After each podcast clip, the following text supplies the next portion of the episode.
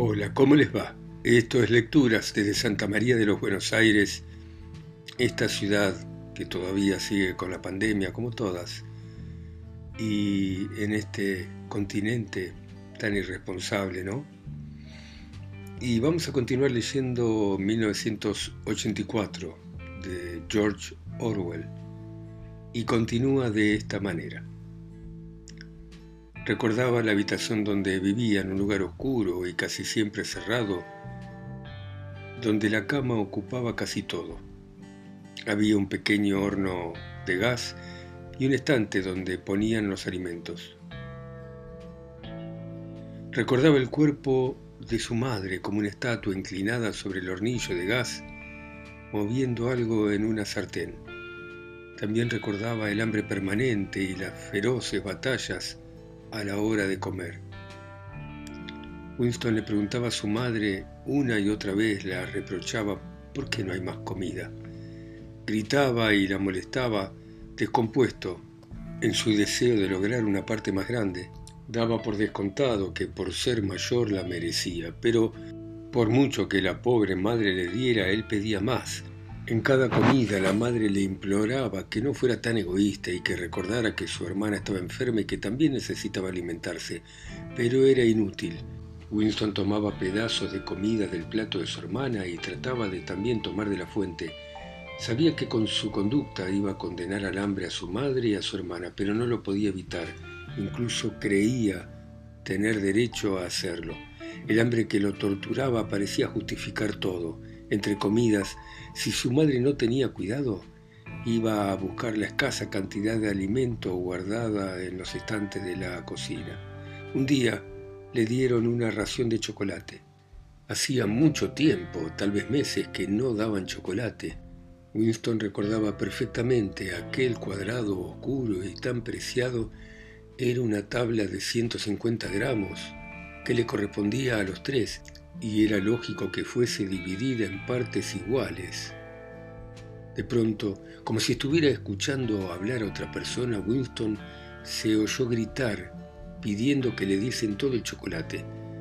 Su madre le dijo que no fuera tan ansioso. Discutieron, hubo llantos, reprimendas, lloros, regateos, su hermana, agarrándose de la madre con las dos manos exactamente como un mono, miraba a Winston con ojos llenos de tristeza y muy, muy abiertos. Al final la madre le dio a Winston la mayor parte del chocolate y a la hermana lo que quedaba, y ella no tomó nada para sí. La pequeña la miró con indiferencia, sin saber tal vez lo que era. Winston se la quedó mirando un momento y luego en un movimiento súbito le arrancó a su hermana el pedazo de chocolate y salió corriendo. Winston, Winston, le gritó su madre, venía acá y devolverle a tu hermana el chocolate. El chico se detuvo pero no volvió. Su madre lo miró muy preocupada. Incluso en ese momento pensaba en aquello, en lo que iba a suceder de un momento a otro y que Winston ignoraba. Su hermana, consciente de que le habían robado, empezó a llorar. Su madre la abrazó con fuerza. Había algo en aquel gesto que le hizo entender a Winston que su hermana se moría. Se fue corriendo escaleras abajo con el chocolate que se le derretía entre los dedos. Nunca volvió a ver a su madre. Después de comer el chocolate se sintió avergonzado y corrió por la calle mucho tiempo hasta que el hambre lo hizo regresar.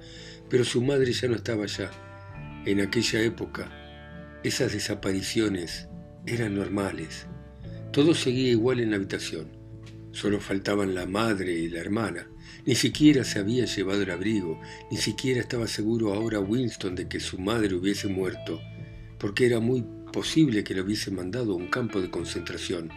En cuanto a su hermana, quizás se lo hubieran llevado, como hicieron con él también, a una de esas colonias de niños huérfanos a lo que llamaban centros de reclamación, que fueron una de las consecuencias de la guerra civil, o tal vez la hubiesen enviado con la madre al campo de concentración, o sencillamente las habrían dejado morir en cualquier rincón. Todavía seguía vivo en su mente el gesto protector de la madre que parecía tener un significado profundo. Entonces recordó otra cosa que había ocurrido meses antes cuando se le había aparecido hundiéndose sin cesar en ese barco pero sin dejar de mirarlo a él a través del agua que por momentos se oscurecía. Le contó a Julia la historia de la desaparición de su madre. La muchacha sin abrir los ojos dio vuelta en la cama y se colocó en una posición más cómoda. Yo me imagino que serías un cerdito en ese tiempo, dijo indiferente. Todos los niños son unos cerdos.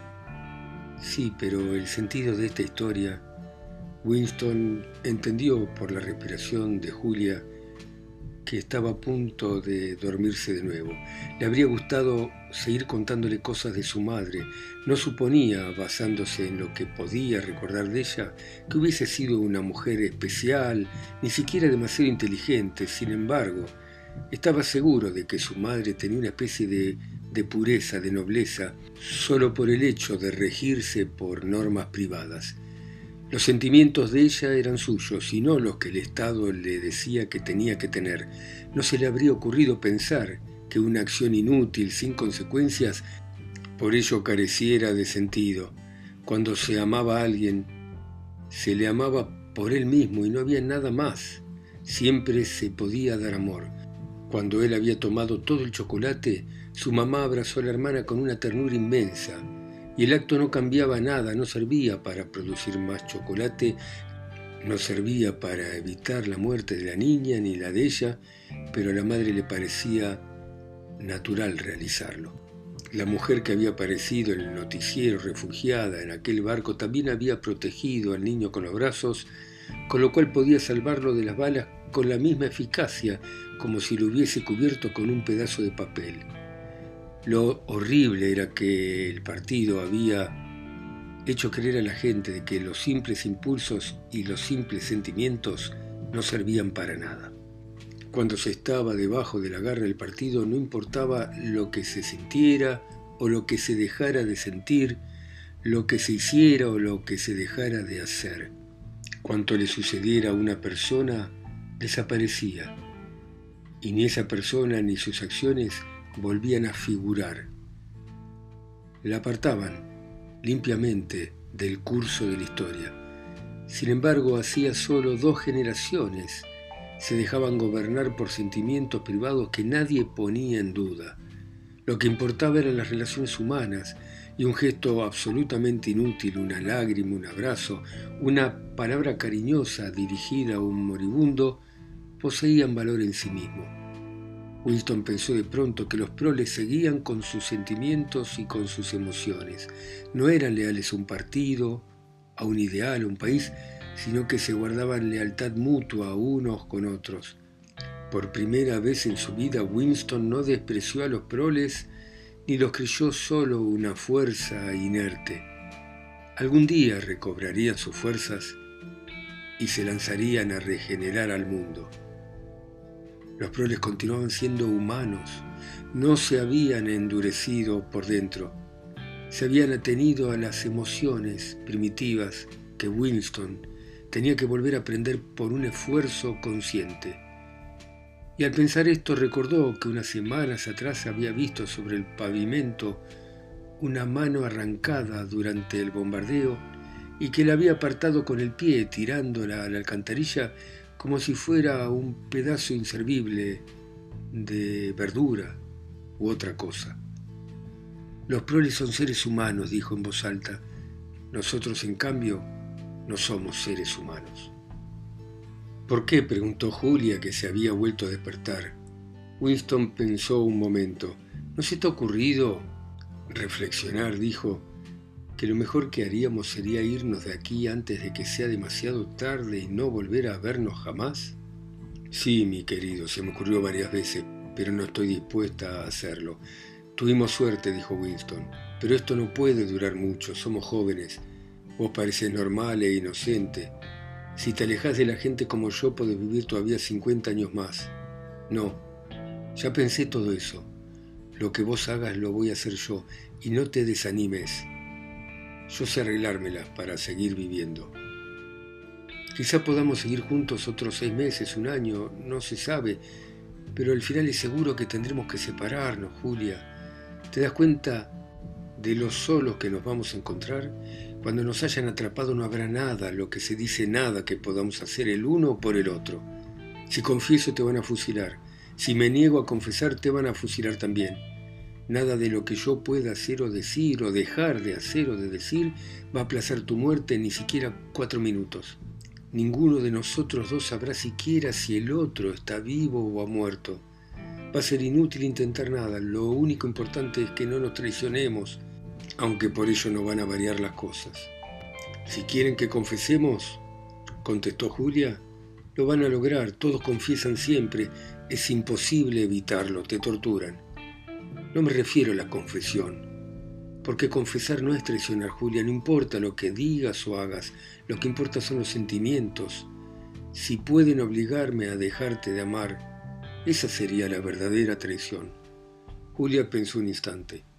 A eso no te pueden obligar, dijo al cabo de un rato. Es lo único que no pueden hacer. Porque pueden forzarte a decir cualquier cosa, pero no hay manera de que te hagan creer lo que decís dentro de vos no van a poder entrar nunca. Eso es verdad, dijo Winston, un poco más esperanzado. No pueden entrar en nuestra alma. Si podemos sentir que merece la pena seguir viviendo y seguir siendo seres humanos, aunque esto no tenga ningún respaldo positivo, los habremos vencido. Y pensó en la telepantalla, que nunca dormía, que nunca dejaba de oír, que nunca se distraía, lo podían espiar a uno durante todo el día y la noche, pero no perdiendo la cabeza era posible burlarlos. Con habilidad, nunca habían logrado encontrar el procedimiento de saber lo que pensaba el otro ser humano. Quizá esto no fuera verdad cuando lo tenían a uno en su poder. No se sabía lo que ocurría adentro del Ministerio del Amor, pero era fácil imaginarse los drogas, torturas, instrumentos delicados que registraban las reacciones, el agotamiento progresivo por la privación del sueño, por la soledad y los interrogatorios continuos, implacables, persistentes. Los hechos no se podían ocultar, se los exprimían a uno con la tortura y le seguían la pista con los interrogatorios. Pero si el fin que uno se proponía no era salvarse, sino ser un ser humano hasta el último día. ¿Qué importaba todo? Los sentimientos no los podían cambiar, es más, ni uno mismo los podía suprimir. Sin duda, podrían saber hasta el más pequeño detalle de lo que uno hacía o decía, pero el fondo del corazón, cuyo contenido era un misterio incluso para su propio dueño, se iba a mantener siempre imposible de conquistar. Capítulo 8 Lo habían hecho por fin. Lo habían hecho. La habitación donde estaban era alargada y, y con una suave iluminación. La telepantalla había sido amortiguada hasta producir solo un murmullo leve. La alfombra verde oscura daba la impresión de andar sobre terciopelo. En un extremo de la habitación estaba sentado O'Brien ante una mesa bajo una lámpara verde con muchos papeles a cada lado. No se molestó en levantar la cabeza cuando el sirviente hizo pasar a Winston y a Julia. El corazón de Winston hacía tan fuerte que dudaba de poder hablar. Lo habían hecho, por fin lo habían hecho. Esto era lo único que Winston pensaba. Había sido un acto de inmensa audacia entrar en ese despacho y una locura inconcebible ir juntos, aunque realmente habían llegado por caminos diferentes y solo se reunieron en la puerta de O'Brien. Pero la sola situación de traspasar aquel umbral requería un gran esfuerzo mental. En raras ocasiones se podía penetrar en las residencias del partido interior, ni siquiera en los barrios donde tenían sus hogares. La atmósfera del inmenso bloque de casas, la riqueza de amplitud de todo lo que allí había, el olor a comida buena, a buen tabaco, los ascensores tan rápidos y tan silenciosos, los sirvientes de librea blanca apresurándose para ir de un lado a otro, todo eso intimidaba tanto. Aunque tenía un buen pretexto para ir, temblaba a cada paso por miedo a que surgiera de algún rincón un guardia de negro, le pidiera los documentos y los echase. Sin embargo, el sirviente de O'Brien los había hecho entrar a los dos sin perder un minuto. Era un tipo sencillo, de pelo oscuro y librea blanca con rostro que no decía nada y achinado. El corredor por los que habían entrado estaba alfombrado y las paredes cubiertas con un papel color beige de absoluta limpieza. Winston no recordaba haber visto un pasillo cuyas paredes no estuviesen manchadas por el contacto de los cuerpos humanos. O'Brien tenía un pedazo de papel entre los dedos y lo estaba estudiando atentamente. Su rostro pesado e inclinado tenía un aspecto hermoso e inteligente a la vez. Estuvo veinte segundos quieto, inmóvil. Luego se acercó al hablo escribo y dictó un mensaje en la jerga híbrida de los ministerios. Reí 1,5,7 aprobado excelente, sugerencia contenida, doc G doble más ridículo, rozando crimental destruir, no conviene construir antes de conseguir completa información maquinaria, punto final mensaje. Se levantó de su silla y se acercó a ellos cruzando parte de la alfombra silenciosa. Algo del ambiente oficial parecía desprenderse de él al terminar con las palabras de neolengua, pero su expresión era más adusta que la habitual, como si no le agradase que lo interrumpieran. El miedo que ya sentía Winston aumentó por la sorpresa corriente que se experimenta al sentir que molesta a otra persona. Creía haber cometido una increíble y estúpida equivocación. ¿Qué prueba tenía él de que O'Brien fuera un conspirador? solo un brillo en sus ojos y una observación tal vez equívoca. Aparte de eso, todo eran cosas que se le habían ocurrido a él, fundadas en una ensoñación. Ni siquiera podía fingir que habían venido solamente a buscar el diccionario, porque en tal caso, ¿cómo explicar la presencia de Julia? Al pasar O'Brien frente a la telepantalla, pareció acordarse de algo. Se detuvo, se dio vuelta y giró una llave que había en la pared. Se oyó un chasquido. La voz se había callado de golpe. Julia lanzó una pequeña exclamación, un grito apagado de sorpresa. En medio de su miedo a Winston, aquello le causó una impresión tan fuerte que no pudo evitar decir ¿Lo podés apagar? Sí, dijo Brian, lo podemos apagar. Tenemos ese privilegio. Se había sentado frente a ellos. Su figura sólida y la expresión de su cara continuaba sin poder descifrarse. Esperaba que Winston hablase, pero ¿sobre qué tema? Incluso ahora se podía concebir que no fuese más que un hombre ocupado, preguntándose de manera irritada por qué lo habían interrumpido. Nadie hablaba. Después de cerrar la telepantalla, la habitación estaba mortalmente en silencio y los segundos transcurrían largos. Winston, con dificultad, consiguió mantener su mirada fija en los ojos de Brian. De pronto el rostro sombrío se iluminó con el comienzo de una sonrisa, y con su gesto típico Brian se ajustó los lentes sobre la nariz. ¿Lo digo yo o lo decís vos? preguntó Brian. Lo voy a decir yo, dijo Winston. ¿Esto está completamente cerrado? Sí. No funciona ningún aparato en esta habitación, estamos solos. Bueno, vinimos acá porque se interrumpió porque por primera vez se dio cuenta de lo vago de sus propósitos. No sabía exactamente qué clase de ayuda les podía dar O'Brien, pero continuó consciente de que sus palabras sonaban presuntuosas y dudosas. Creemos que existe un movimiento clandestino, una especie de organización que actúa contra el partido y que vos estás metido en esto. Queremos formar parte de esa organización y trabajar en lo que podamos. Odiamos al partido. No creemos en los principios del socialismo inglés, del INSOC. Somos criminales del pensamiento y además somos adúlteros. Y te digo todo esto porque nos ponemos a tu merced. Si querés que nos acusemos de cualquier otra cosa, estamos dispuestos a hacerlo.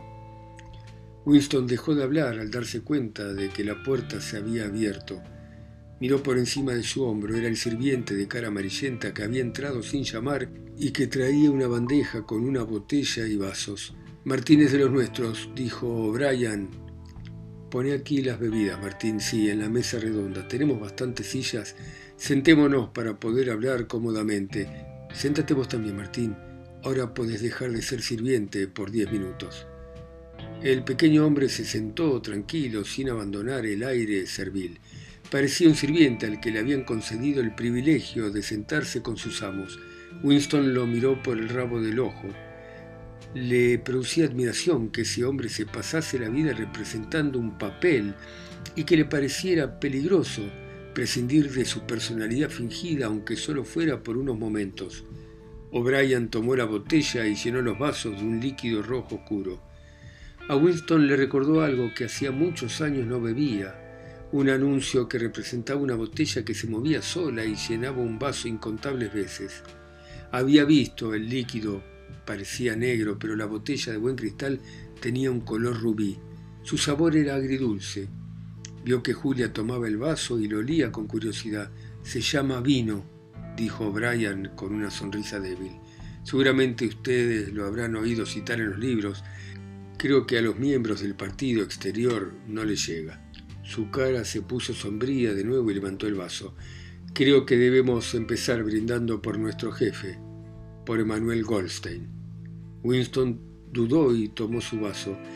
Había leído referencias del vino y hasta había soñado con el vino, como el pisapapeles de cristal o las canciones de Charrington.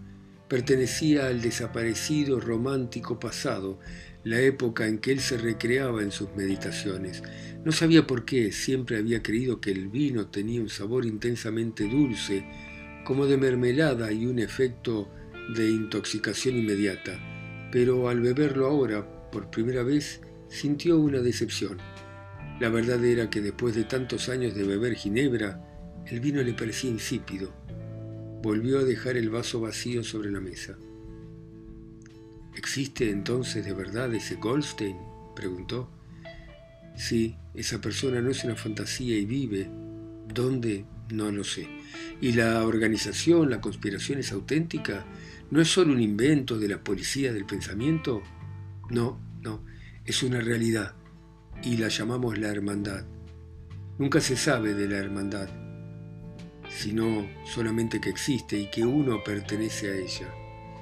Voy a volver a hablarte de esto enseguida, miró el reloj pulsera. Ni siquiera los miembros del partido interior pueden tener cerrada la telepantalla más de media hora. No tendrían que haber venido juntos. Se van a tener que ir por separado. Vos, camarada, le dijo Julia, te vas a ir primero. Tenemos 20 minutos. Comprenderán que debo empezar por hacerles algunas preguntas, en términos generales. ¿Qué están dispuestos a hacer? Todo de lo que seamos capaces, contestó Winston. O'Brien había corrido un poco su silla hacia Winston de manera que casi le daba la espalda a Julia, dando, por cierto, que Winston podía hablar por sí y por ella. Empezó pestañeando un momento y luego comenzó sus preguntas con voz baja, inexpresiva, como si se tratase de una rutina, de una especie de catecismo, con respuestas, la mayoría ya conocidas. ¿Están dispuestos a morir? Sí. ¿Están dispuestos a matar? Sí. ¿Están dispuestos a cometer actos de sabotaje que pueden causar la muerte de centenares de personas inocentes? Sí. ¿Están dispuestos a vender el país a potencias extranjeras? Sí.